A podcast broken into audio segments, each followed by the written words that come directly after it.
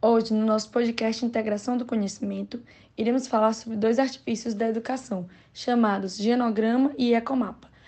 O genograma familiar é uma representação gráfica que mostra o desenho ou mapa da família.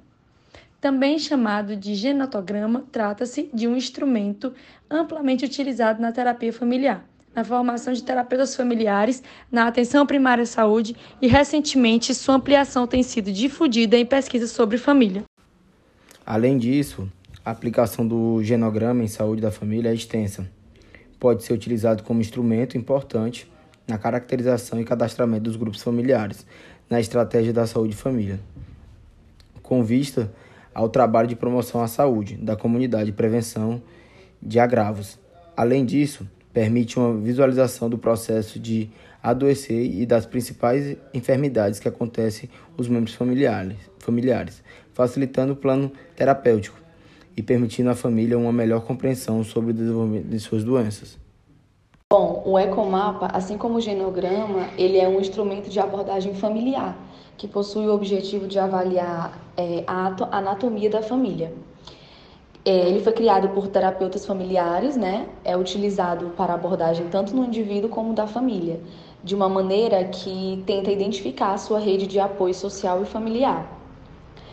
É, ele é considerado um diagrama das relações entre a família e a comunidade, que desenha o sistema ecológico, onde a família ou o indivíduo é, está incluso, identificando seus padrões de, organiz, de organização e a natureza das suas relações com o meio onde ele habita.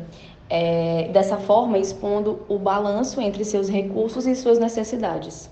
A utilização do ecomapa tem o potencial de representar a presença ou ausência de recursos sociais, econômicos e culturais. Ele é um retrato do momento da vida do paciente, ou seja, é a, da sua constituição e da dinâmica em que ele vive.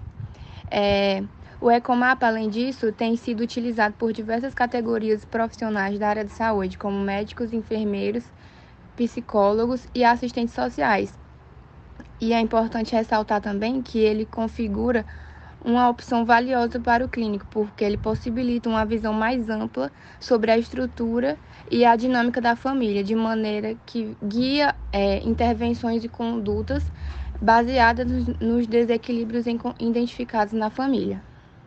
Informação que podemos ressaltar sobre, sobre esse assunto é que, enquanto o genograma identifica as relações e ligações dentro do sistema multigeracional da família, o ecomapa identifica as relações e ligações da família e dos seus membros com o meio e com a comunidade onde eles habitam.